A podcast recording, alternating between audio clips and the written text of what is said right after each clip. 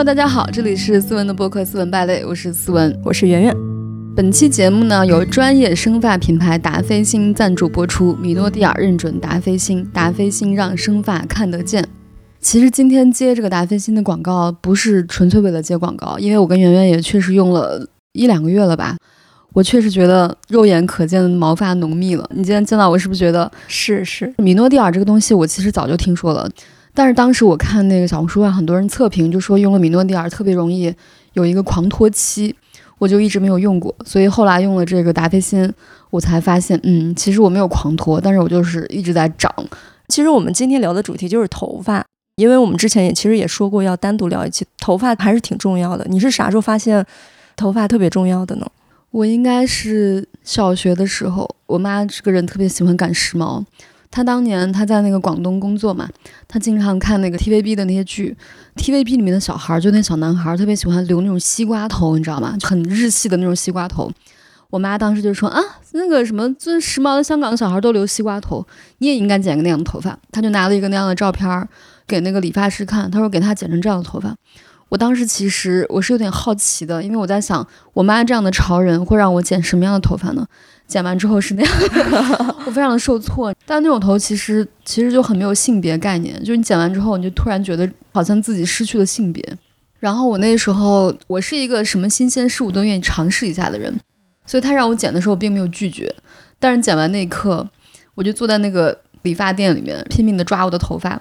就我真的想把我的头发全部薅掉，因为太丑了，我觉得。哦，那时候你也不敢跟你妈，就是也不敢跟她吵架。对我只能伤害自己，我只能在那里发疯。然后发疯了之后，发现也没有什么用，就已经木已成舟。我我也不能把它剃光，对不对？第二天就这样到学校，到学校之后，全班同学都非常的惊讶，说王思文剪了个这样的头发。我当时就很难受，直到有一天去上厕所的时候。然后我刚进到那个厕所的时候，有两个女生，她俩结伴上厕所。然后她俩看到我进来之后说：“天呐，女厕所怎么进来男生？”我当时就一瞬间到达了我痛苦的顶端，就真的回家一直在哭。我就在想，我剪了这个头发之后，我都不是女生了。我当时觉得头发其实是对于你自己的身份认同是一个非常非常重要的东西。我小时候第一次剪头发是我。大概是初一的时候，一个夏天，我妈跟我开玩笑，她说你要不要剪头发？我说要。我当时扎了两个，就是两个马尾，双马尾，然后我妈就给我给我这样剪了啊。但是不是说剪特别短啊，就是剪那种齐肩发，因为我那时候太长了。剪完之后，我就哭了一下午。我一想，你真给我剪。然后剪完之后，我妈给我卖了，因为当时还有收头发，你知道吗？我们那儿也有，非常贵。我当时你想想，我们那个年代就是。他卖了差不多七八十块钱，我当时就觉得哇天哪，头发这么值钱！你的发量好多呀，七八十块钱。那个时候可能就说的就是贵。卖了第一笔钱，我就买了一本《红楼梦》。哇哦，真有一些浪漫。文艺青年的开始从断发开始。但是你说那些头发收了之后干嘛呢？做假发，做假发。但是我觉得有时候，如果你想象假发是戴着另外一个人的头发，也挺吓人的，对，挺瘆得慌。我觉得对啊，那是人家的那个叫什么生命力的东西。对你戴过假发吗？我戴过，就是小时候我妈特别喜欢去买各种各样的假发，就是很奇怪的假发。然后呢，有一次她买了一个那种，就那个年代，大概零四零五年的时候，她买了一个那种波波头，你知道吗？就是后来那个。张韶涵的那种发型，就齐刘海，然后下面有那种蘑菇头那种感觉，像那个樱桃小丸子的那种时髦版。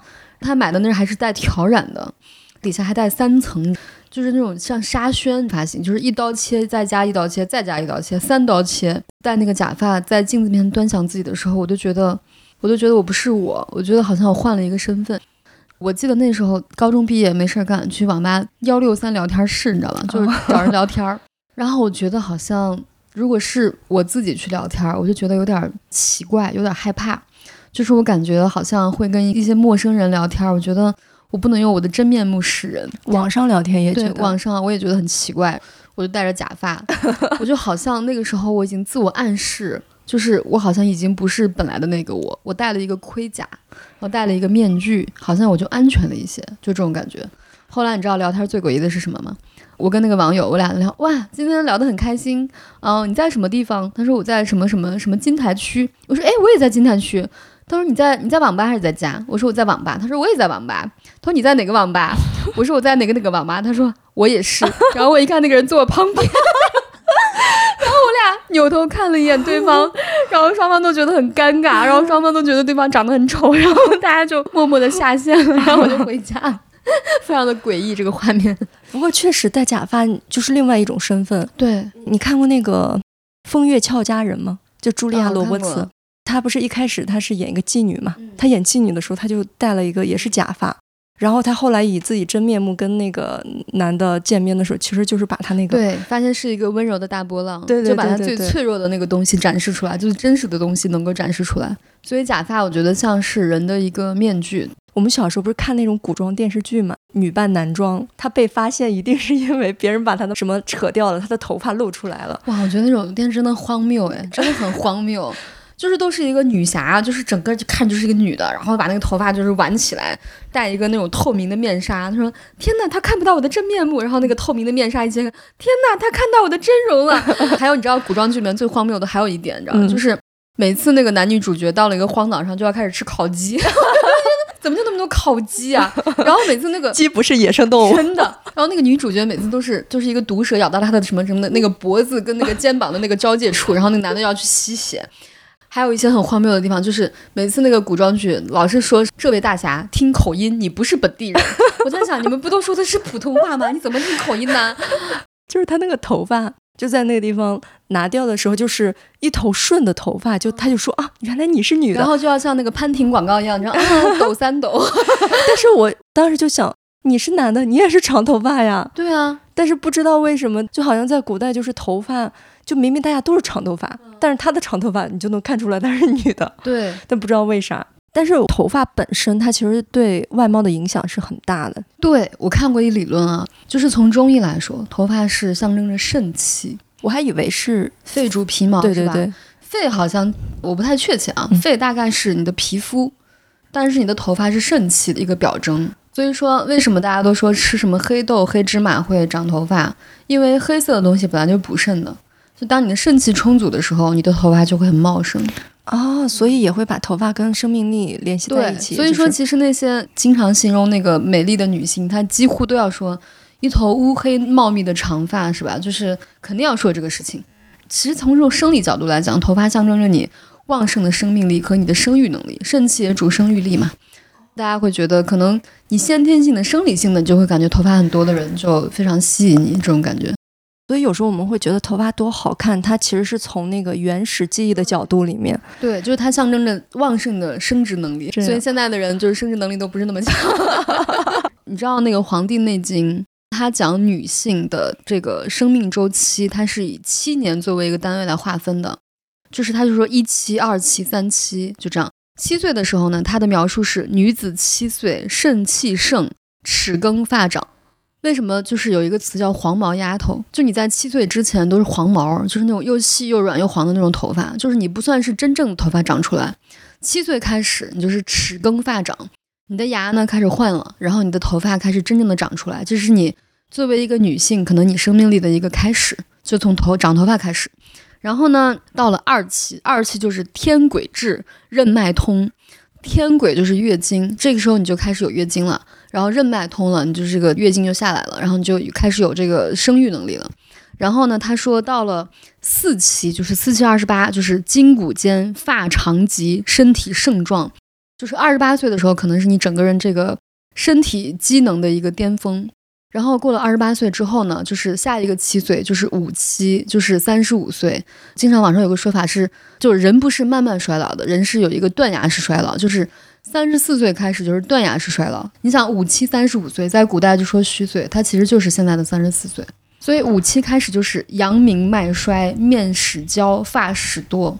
阳明经呢，它是有胃经跟大肠经，就是你的肠胃这两个功能开始慢慢的衰弱了。阳明脉衰，然后面始焦，焦是什么？焦就是发黄，发始堕，就是堕落的堕，就是头发开始慢慢的掉落了。然后为什么有一个词叫黄脸婆？它其实是一个真正的一个客观的描述。三十五岁开始，你的皮肤就慢慢开始变黄了，面始焦，发始多，头发就开始掉落了。然后我自己的感觉是，就是我从三十五岁开始，就是我以前我虽然头发不多，但是我以前就是你手抓一下头发，你不会觉得有很多头发掉下来。但是三十五岁那年开始，我就发现我这样手这样一抓，我大概会有四五根头发掉下来。我那时候就觉得很奇怪，就是我以前没有这样的状况。后来那时候就开始突然就比较关注这个脱发这个事情，因为确实是三十五岁开始发始多。我其实再早之前哦，我第一次脱发应该是高中的时候，呃，不是初二的时候，初二的时候，那时候就是疯狂学习，就是学习压力太大了。然后我不是当时就是逼自己一定要考年级第一嘛，那个时候就每天熬夜，就是大概十二点多一点才睡，然后早上六点半就要起床去上学，大概。就这样过了三个月之后，我就开始掉头发。然后那个时候我对这个事情没有概念，我就觉得好像在掉头发，我也不知道掉头发意味着什么。我就感觉那个掉头发可能就跟你的那个什么指甲长长是一个道理，我就没有觉得这是一件什么事情。然后有一天呢，我姥姥就看我在洗手间，不是有很多掉的头发吗？我姥姥突然说：“她说你天天掉头发，这不对劲啊。”她就说：“找你大舅给你开点药。”就我大舅当时是一个那种江湖郎中，就是可以开中药的那种。然后我心想，这有什么可开药的？这有什么关系？后来我大舅真的给我开了个药，我吃了大概一周就不掉了，真的不掉了。然后当时啊，我第一次觉得原来这个脱发是一件对身体不好的事情，就是身体不好的一个表征。第二次脱发呢，是大概在二十七八岁的时候。你看我每次脱发好像也是这个七的节点，就是第一次是十四岁，第二次二十八岁。是。然后呢，我那时候就是病得很严重，就当时呃肾盂肾炎很严重，哦也是肾是吗？对，就是那个肾炎非常严重的时候，当时就怎么治都治不好，就是遇到梁医生之前，我记得那个时候早上一起来，就是枕头上就一层头发，非常的明显。然后我当时也懒得去管，因为我觉得我身体都快不行了，头发又有谁会在意它呢？大概这样掉了有小半年，就是每天掉，每天掉。直到后来，我为什么有一天突然发现他的药真的是特别管用的？就是因为有一天我在镜子里面发现了我新长的头发，就是我小绒毛长起来了。我突然觉得，哦，我的身体是真的在康复了，就肾气开始充足了。可能就是你有多余的肾气才可能长出头发嘛。然后呢，就是再一次就是三十五岁，我也不晓得是因为我漂了个头发还是因为什么，反正我自从。就是有一次漂了个头发之后，我觉得好像头发就开始掉。头发本来就不是很多，然后又比较黄、比较软，就是我是那种细软扁塌的发质。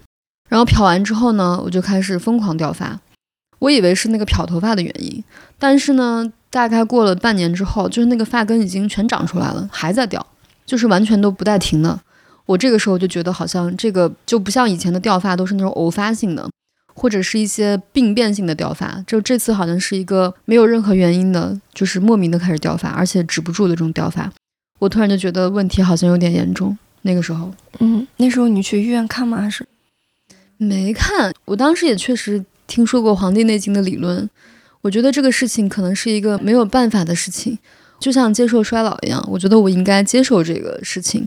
关键是呢，我发现掉头发以后呢，就头发变得越来越少，本来就不是很多，然后越来越少。我突然觉得以前对于容貌的那些改造和那些追求都没有那么大的用处。就是你会发现掉了头发之后，你把那个皮肤弄得再好，你妆化的再好，然后好像都没有什么意义。化妆的时候你要把头发给扎起来嘛，然后你自己好好画。但是你画完，其实你也只是看起来更精神一点。真正最后一步。就是你把那个头发放下来，或者是你再烫一烫，或者是弄一弄，它整个造型就出来了。对我之前呢，就是因为我之前要拍短视频嘛，所以我要学自己造型。我就发现，如果你只是化妆的话，你就怎么样都化不到别人那种效果。就是你觉得怎么画，好像都像是自己在家弄的那种感觉。后来发现，其实最重要的一步是把头发弄好，就是头发得造型。我小时候去那种香港，香港的那女孩，好像她们都会打理头发。就他们出门都会喷发胶啊，什么造型一下。但是好像我们小时候没有这个概念，就是没有人会出门专门喷个发胶。就谁要是在那喷个发胶，你会觉得啊，这个人真造作。就是嗯，真的，他还要喷发胶，真是喷摩丝，喷摩丝，打摩丝，哎呦，就那种感觉，就会挺嘲笑他的。但是后来我发现，就是这个刘海，它也是一个你精心打理过的纹理，它不是一个随随便便我洗完头之后只是看起来像散落的刘海。对，就是。就是你看起来是还是很自然的，它其实是经过一些步骤的。就你得拿那个夹板把那个刘海的那个弯度夹弯，然后把它定住，然后做一些造型，别人看起来是一个啊空气刘海儿，其实你是费了很多心思的。这个造型完成之后，你才看起来啊，原来这个妆是配着这个头发，它是一个完成造型的感觉。是，你看我们现在会觉得八九十年代的港星非常好看，但是你你想想他们那时候的头发跟现在的完全不是一个量级的。他们好浓密啊，像那个钟楚红，记不记得？对对对对对，感觉都要炸开，真的。然后我觉得那个年代就好像头发茂密是一个很自然的事情，但是现在感觉已经很稀有了。是，但是我觉得这个是不是跟时代也有关系？就是我们现在的人普遍他就是经济不足，就精力不足。因为我妈以前小时候很爱念一句话，她要说“心闲长头发，手闲长指甲”。我不知道你们听没听过？听过，就是说一个人的心要非常闲，他的头发才能长出来。因为现在其实人是相反的嘛，他的心没有办法闲，他他头发肯定不会像我们小时候或者是八九十年代那样的头发。对，而且你会发现现在有很多手段，就是我之前上镜的时候，然后我的造型师会给我戴很多假发片，他戴的很逼真，可能每个人看起来头发都很多。但是你会发现，就是大家的头发都是定住的，就没有人会那样子散开，然后这样抖一抖，然后哇，就真的很多，就没有这种感觉。我感觉男的其实不怎么化妆，对吧？但是他们如果说我今天打扮了，就是他们洗了个头，然后把头发给弄了一下，就是头发就相当于男人的第二张脸。对，所以你知道，就是我以前小时候看一个理论，说女性最讨厌男性的三大特征，就是外貌特征：秃头、短腿、大肚子。我想了想，确实每一个都很王炸。所以，其实，在比如相亲市场，我觉得其实最能影响女性观感的就是男性的秃头，对吧？嗯，就是我们小时候有一个老师叫他的外号叫地中海，是不是每个学校都有一个这个样的老师？地中海，而且我们那个老师是教地理的，是 教英语的。我们那老师教的很好，他是北大毕业，他很厉害。然后呢，他的口语很搞笑，你知道吗？他的口语非常烂，但他的语法非常强，因为他是我们学校的英语泰斗。但他口语实在太烂了，那就有一种很搞笑的感觉。他有一次来我们班代课，就是我们班其实是另外一个老师，但他有一次那个老师请病假了，然后这个老师就来我们班代课。就是他一进来，他说：“呃，Miss Liu is ill today, so I take her place for about two weeks。”你知道他每次读英语听力的时候，我们都听不懂 “Good morning”，然后我们就觉得啊，就是。然后最好笑，他说那个你知道两两个单词是 oil and soil，嗯，就是油土，你知道吗？每次我们这个老师说。oil and soil，，然后每次我现在跟我们班同学见的是，嗨，凹药 and 骚药，他就是地中海发型是吗？对，地中海发型。然后他关键是，我觉得小时候我特别不理解，就是你说你地中海就地中海就坦荡一点。他关键他那个地中海旁边会留几撮那个很长的头发，他从那个左边要拨到右边，是是是啊，然后我就觉得就为什么呀？他每次就上课还要拿那个手这样子捋一下，就捋那几根几根长发，我的妈呀！就我就想你还不如剃了呢。对，就是剃了，就感觉这个人还自然一些。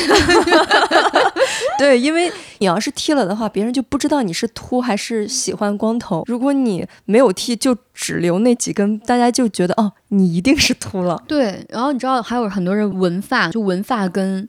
具俊晔，就大 S 那个老公，他就是纹的那个发根。我倒是没注意，你就看他，你会感觉他是一个有头发的人，但他剃了秃头。因为他用那个纹身的那个方法，在头发上纹了很多小黑点，你知道吗？你就感觉啊，他是有发根、发渣，就有发胡渣，对对对。然后有胡渣也是，就是有人会就纹，就显得自己很有男子气概啊，显得自己毛发很旺盛。对对对。然后我觉得这个还挺好笑。我二十七八岁的时候，有一次我我一个同事，她婆婆炒了一些芝麻，就是那个白芝麻，还不是黑芝麻。她婆婆就把那个芝麻炒熟，然后加了一些糖，就是白糖，然后捣碎，就给她拿了一瓶儿放到公司就当零食吃。她当时因为拿了很多嘛，她就给我分了一瓶儿，就一小瓶儿。然后呢，我就没事儿，因为做完了没事儿嘛。上上班的时候，我就没事儿吃一口，没事儿吃一口，很好吃，很香。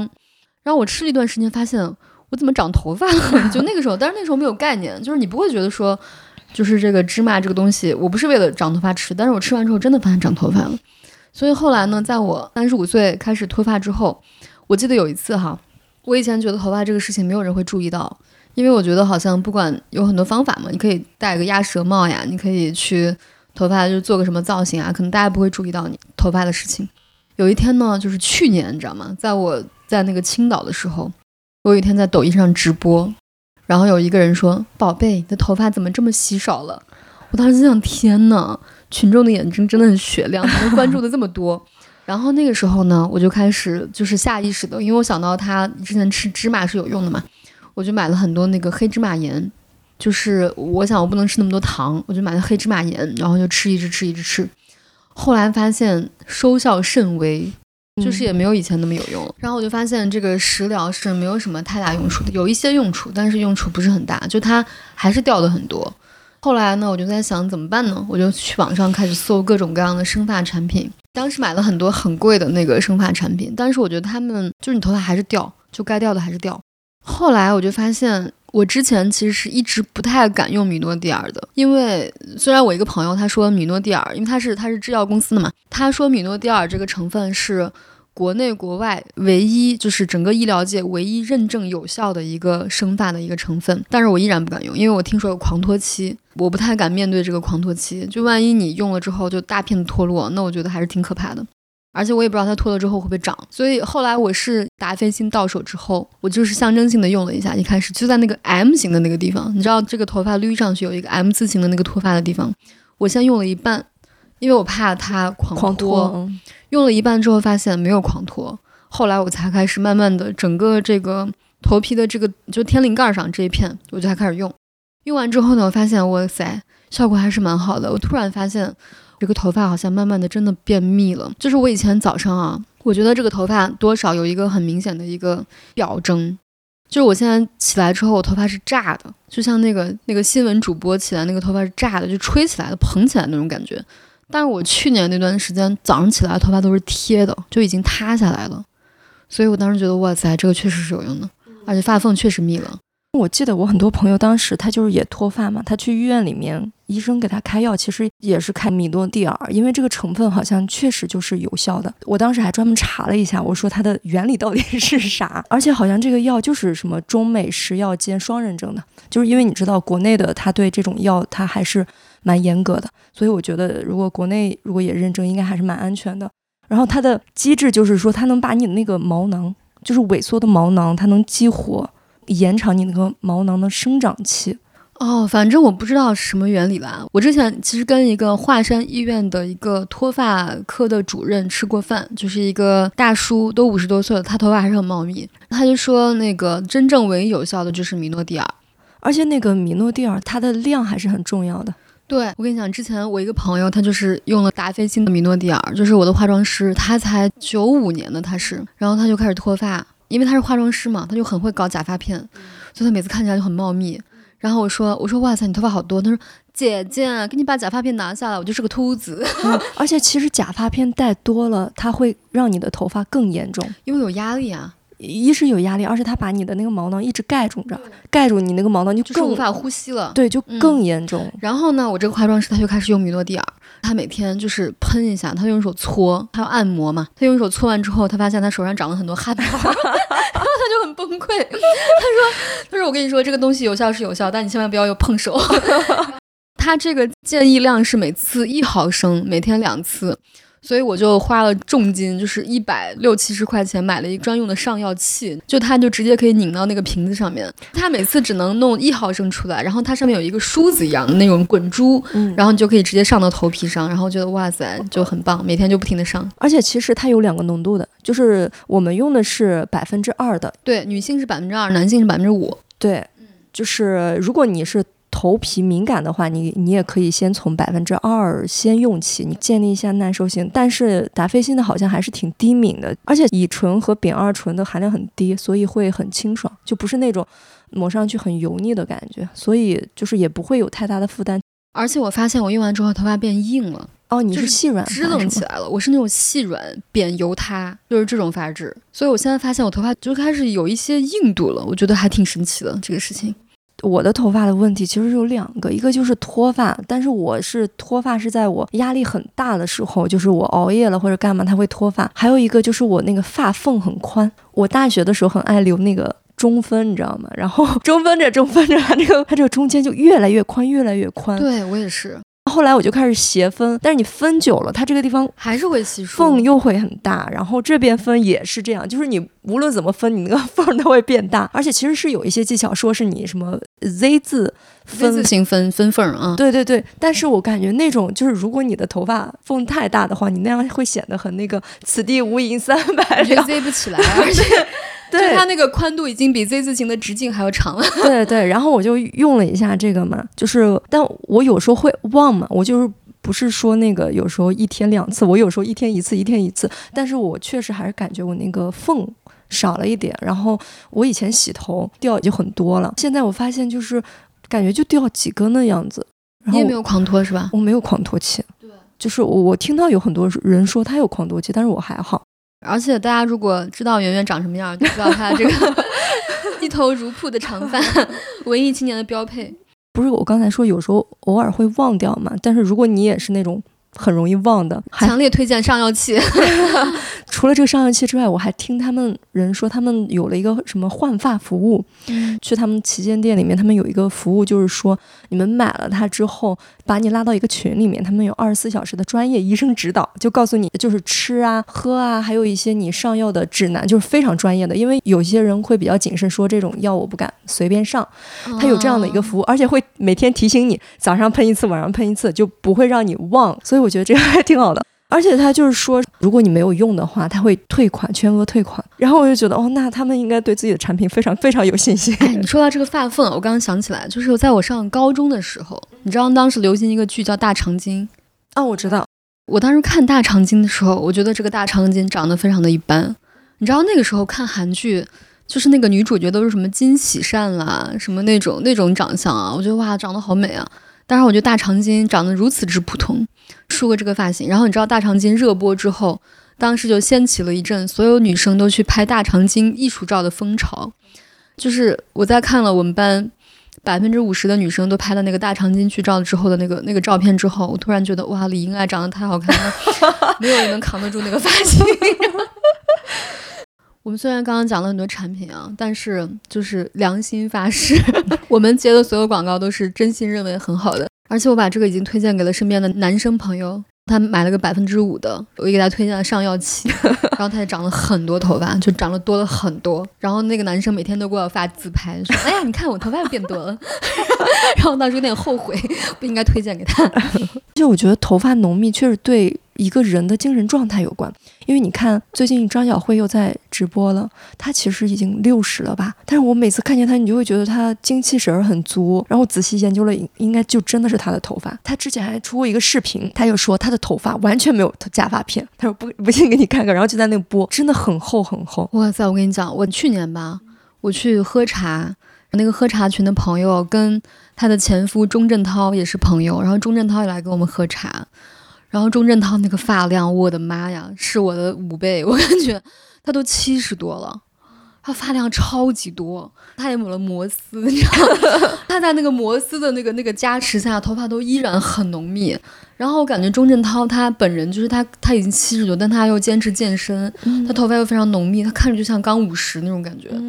其实是有一定基因的因素的。我爸就是一个秃子，然后我爸在二十五岁的时候开始秃了，对，真的。然后我妈也掉发挺厉害的，但是我觉得其实一个人的发型跟他自己对自己的定义是有关的。就比如说，你看很多人上了一定年纪，特别是女性，对吧？就比如做了妈妈或者是什么时候，她就会喜欢剪短发，就特别是过去的女生，对吧？然后她就会觉得我到了四五十岁，我就应该剪短发了。就好像是你自然而然的自己磨灭了自己的性征这种感觉。我经常觉得中国女性好像是这样，特别是我们上一辈的那个女性，好像你到了一定年纪之后，你就丧失了你的性征，你就变成了一个战士，或者变成了一个什么无性别的人。对，无性别的人，大家都会说什么这个老太太如何如何，这个老大妈什么什么，就这些称呼它本身就包含着对这种性别的磨灭。就好像当你成为一个老太太或者老大妈的时候，你就。不值得再被当成一个女性来对待。那你妈妈还是短发吗？妈还是长发。我妈虽然掉头发挺厉害的，但她还是接了很多假发片之类的，然后她就依然保持着一个长发这种状态。其实我们可以聊聊头发的象征，因为我觉得头发它还是一个，就是除了它本身之外，它被赋予了很多意义。就比如我们的文化语言里面。就是说你那个叫什么？你说一个人老，你不会说他老，你会说他满头白发。你像小时候写作文，妈妈的白发已经爬上了鬓角，已经被岁月染白了头发，就有点像是你的头发，就是你灵魂的外延。就是你的精气神，其实不用深入你的内心来看，就是它光从你的面容、你的头发一看，因为面容我们有时候觉得它是有表情的，但是其实头发它也有它自己的表情吧。就是如果它很干枯，或者是它很亮，它表达的精神其实是不一样的。对我曾经有段时间，就是上大学的时候，特别注意呵护我的头发，然后每天洗完头之后，我一定要在发尾抹上护发素。然后戴着那个浴帽，就是我第一件事情就洗头发。洗完头发之后呢，我戴着那个浴帽，就是闷着护发素，然后我才开始洗别的地方。然后呢，等我洗完之后，我就把头发一冲，哇，就觉得头发很滋润。然后那段时间，我还以为就是我自己在自嗨，你知道吗？后来我一个同学一见我，他就说：“你最近怎么头发这么水润？”我就想，哎，居然有人注意到。那个时候我就觉得好像大家就会觉得你精神很好这种感觉。而且你看，中国很多的那个仪式，你发现是跟头发有关的。比如说结发夫妻，结发夫妻是为什么说结发夫妻？结发就有点像是你是一个个体，我是一个个体，但是我们结婚了之后，我们共同变成了一个个体，就有点像是灵魂的相通吗？所以永结同心可能有这个意思，就是说我们从今天开始，我们是一条心了。如果说我们头发是我们精神的外化的话，其实，在古代好像剪头发是非常不好的。在古代，好像是说你剪头发就有点像是你伤害自己差不多。所以说，那个《如懿传》，如懿剪了自己的头发，然后就被乾隆打入了冷宫。在那个时候，可能有威胁的意思吗？好像就是女子用头发表示对丈夫的忠诚，大概是这个意思。哦，所以现在女孩有时候失恋了之后也会去剪个头发。我已剪断我的发，剪断了牵挂。结发夫妻，我觉得挺有意思啊。就是如果一个人是秃子的话，就没有资格结婚。而且头发它其实还有很多，怎么说呢？就是你在文化意义里面，先别说国内了，你在国外，头发它其实是一个有点像是刻板的印象。国外一个金发美女，他们就会自动带入这个女生是一个花瓶。就是大概是这样的角色，所以你看很多女明星，她如果想走那个路线，或者在电视里面，她想塑造一个这样的形象，就会找一个，或者是把她的头发染成金色。对，所以玛丽莲梦露她是染成金色的，是她不是天生的金发。在西方，红发也代表着女巫，就是你看金发是花瓶。红发是女巫，他就直接把他们给分类了。然后有意思的是，就是那个上野千鹤子，她一头红发，就是我记得她之前说过，她就是说，因为红发在西方是代表女巫的特征，她就想染一个红发，我就觉得还蛮酷的，有一种挑战你的感觉。而且他们想要就是怎么说呢？就是妖魔化一个女人，她也会从头发开始。你看西方的那些神话里面，就是有个叫美杜莎的，她头发就不是头发，是蛇，蛇的形状。就是说这个女人有多坏呢？她的头发都是蛇。蛇呢，其实在西方代表着一些性的意味，对吧？包括一些生殖器的部分。就比如说我之前玩过的那个塔罗牌，它有一张牌就是一条蛇。这个蛇呢有几个含义，第一个它是小人，它还是它象征着一个女性的小人。这个塔罗牌，如果是狐狸的话，就象征男性的小人；还有老鼠象征男性的小人，但是蛇呢专指女性的小人。然后它还有一个意思就是 sex，就是如果这个蛇的牌出现在这个男主和女主之间，就证明这两个人是有 sex 的。所以我觉得这个蛇在西方就是象征着各种各样的意味。然后美杜莎最后不是还被砍了头吗？国内也是一种阉割恐惧，对男生来说是一种阉割恐惧，所以他们很害怕美杜莎。我感觉就是你甚至说头发还能表达感情，你记不记得一个词叫做怒发冲冠？哦，就是炸毛呗，就是猫的炸毛转移到了人的身上。对，觉得就是你头发，我以前就是不会觉得头发是我们生命的一部分，因为它不像血肉，就是你剪它，你身上是不疼的。我觉得头发一定是生命的一部分，因为你看电视里面各种巫术，都是要剪一个人的头发，扎小人，放在 小人里面。对，而且你看《新白娘子传奇》，我就特别印象很深刻，就是白娘子去了那个雷峰塔之后。她老公许仙就把那个梳子上的头发就集成一绺，放到一个什么锦囊里面，让那个许仕林戴在身上。然后那个就是她妈妈在保护她。我觉得这个东西它都是有它的神话意味的，就是神话一定是它是有它的根据的，头发一定是你的血肉之余的灵魂，对吧？但是我小时候就会觉得头发跟身体不一样，就比如你哪个地方受伤你会疼，但你剪头发你不会疼。然后我就在想，是不是人的身体也是一个大自然？就比如你的身体是象征着那些动物，它有血有肉；你的头发像是植物。就是它是慢慢慢慢生长，所以吃你的头发是素食者。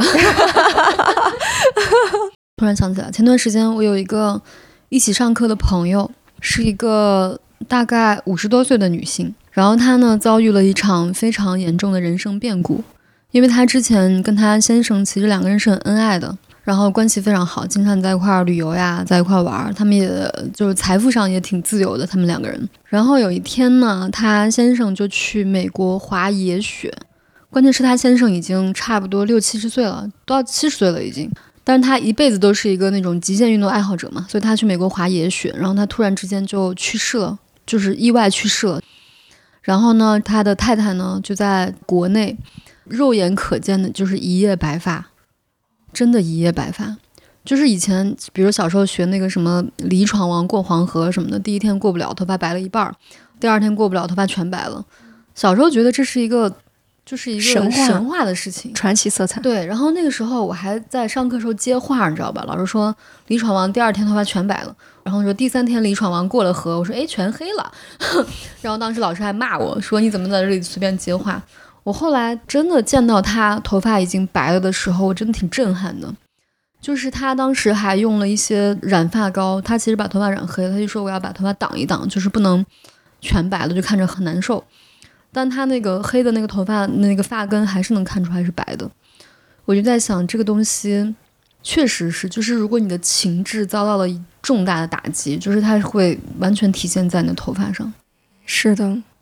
我小时候头发特别油，我小时候在北方嘛，那个时候是没有每天洗澡这样的条件的，就是我小的时候还是一周洗一次澡，然后我又是那种超级的那种油扁塌发质，所以呢，在我上初中的时候就开始青春期的时候，我突然发现我的头发怎么这么喜欢油，但那个时候你又觉得好像不知道如何去打理这个头发，就觉得除了一周洗一次澡，好像没有什么别的办法，而且我们那个澡堂都是一周只开那么一天，就你想别的时候去洗都没有。我当时就觉得这个头发很油，但我不知道怎么处理它，就很很困惑。有一次我记得我去学校，然后我们班同学说：“王思文，本来我以为你刚刚洗完头，后来发现风都吹不动你的头发，我才知道你头发是油的，原来不是湿的。”然后我我就发现我的头发从第三天开始就一直是一个很油很油的状态。后来我记得我上高中的时候，高中毕业那天。然后我同桌跟我写同学录，他说：“祝你以后开一个猪油厂，你头发上的油就有用，就能派上用场了。”然后我当时觉得我头发真的很油，那个时候还去买很多那个什么控油的洗发水。我发现控油洗发水呢，就是第一天管用，然后等你用到第二次的时候已经不管用了。就它管用也是，就是比你平时油的稍微慢一那么半天。哎，我当时觉得很苦恼，所以天天在宿舍里面就是拿脸盆洗头，就这样的。我觉得我这个油头发油的烦恼到现在也没有解决。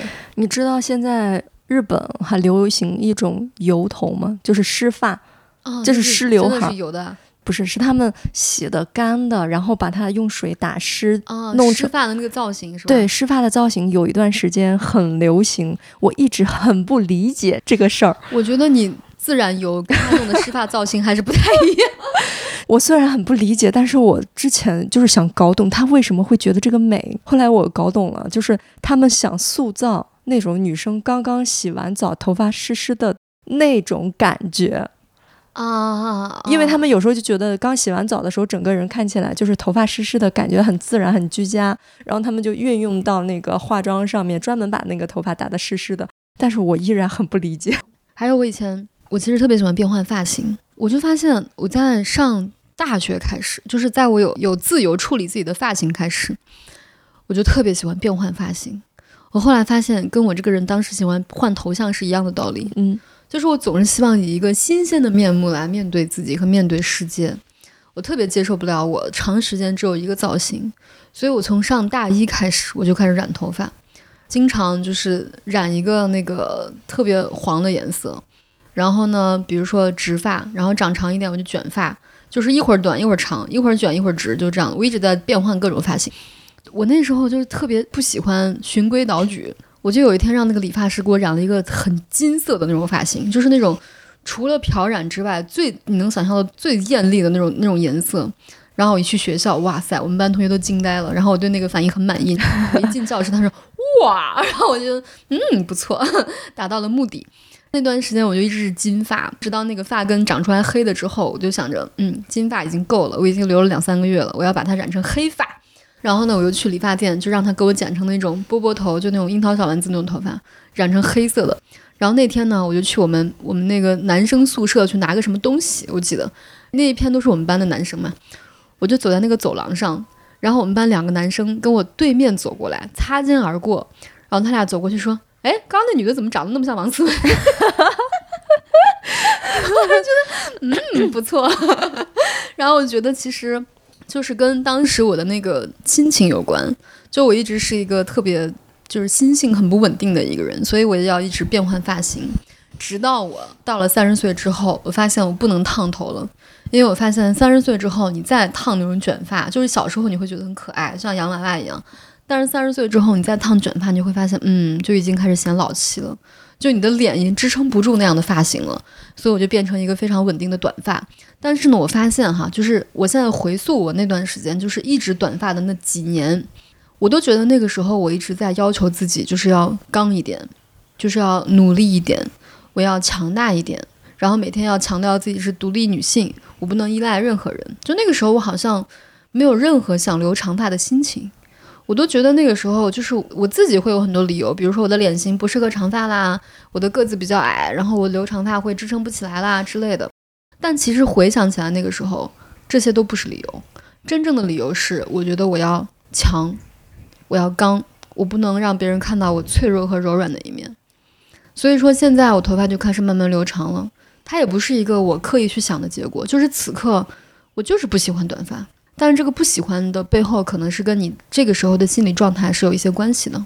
比如这一刻，我就觉得好像我前两天买了一个很大的那种发圈，就是那种很韩系的，边边很宽，带碎花的那种。我觉得我以前绝对不可能去买这种东西，我觉得这种东西太太弱鸡了。但我好像最近头发留长了，好像也不那么脱了哈，然后发发量稍微多了一些，我就戴了一个那个发圈，我觉得哎。还挺可爱的，还挺美的，哎，觉得自己好像温柔的样子也还不错，就好像我这一刻是比较接受自己女性的面相和比较温柔、比较柔软的东西，我会去允许自己留这个长发。所以我觉得，其实女生的这种长发、短发和你的发型，比如说你梳一个那种素米烫，就小时候那种素米烫，就这个时候往往是你，我非常想表现自己的个性。我虽然就是这个时候，你还你可能还没有那么有个性，但是你希望别人看到的你是有个性的，包括那个杀马特的发型。是，你有没有想过杀马特的发型为什么把他的脸挡一半？就是我虽然很浅薄，但我不希望你看到我的浅薄，就是我希望神秘一点。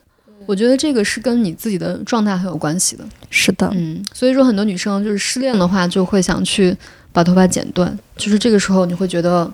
我要把这些烦恼丝剪掉，我需要用一个比较刚强的面相去对待我今后的生活，所以改头换面嘛，对，就是先要改发型。哇，我们今天好多典故啊！哎，就是我刚刚听圆圆说了一个，就是有人对我们播客的定位，你再你再说一下。就是我看到了一个观众的评价，我觉得非常合适。他是说我们这个的节，我们这个的节目介于轻松无脑和深度访谈之间。对，我觉得这个呢是对我俩的文化水平非常精准的描述。那不知道大家希望我俩以后更加有文化一些，还是更加无脑一些啊？欢迎在评论区里面留言。然后我们今天可能也会呃在评论区和修 notes，然后送出我们的礼物。听完之后也可以去看一看。嗯，最后呢，祝大家头发茂密。感谢专业生发品牌达霏欣赞助，米诺地尔认准达霏欣，达霏欣让生发看得见。拜拜，拜拜。